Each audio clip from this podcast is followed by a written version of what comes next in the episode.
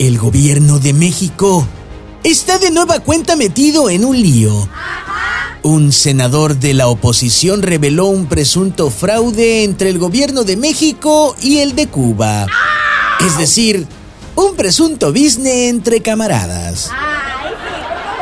El senador veracruzano Julián Rentería denunció en tribuna el pasado lunes que el gobierno de López Obrador, el de la Ciudad de México de Claudia Sheinbaum y el Instituto Mexicano del Seguro Social contrataron el año pasado a 500 doctores cubanos sin presentar título alguno que los acredite para ejercer la medicina. Es algo parecido como a cuando a mí me dan las cazuelas y los sartenes para ponerme a hacer la comida.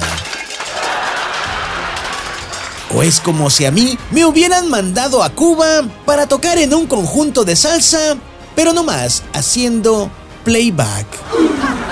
Lo que más ruido hace es que el pago por esos servicios de los médicos cubanos fue directamente desde el gobierno de México al gobierno de la dictadura cubana. Todo parece algo así como a... ¿Qué pasó, chico? Te voy a mandar una feria. Pero para que los gringos no digan nada, tú mándame unos chavalos y aquí hacemos como que son doctores y que están chambeando. El presidente mexicano se la ha pasado rascándole las... la paciencia no solo al gobierno de los Estados Unidos, sino a todo México.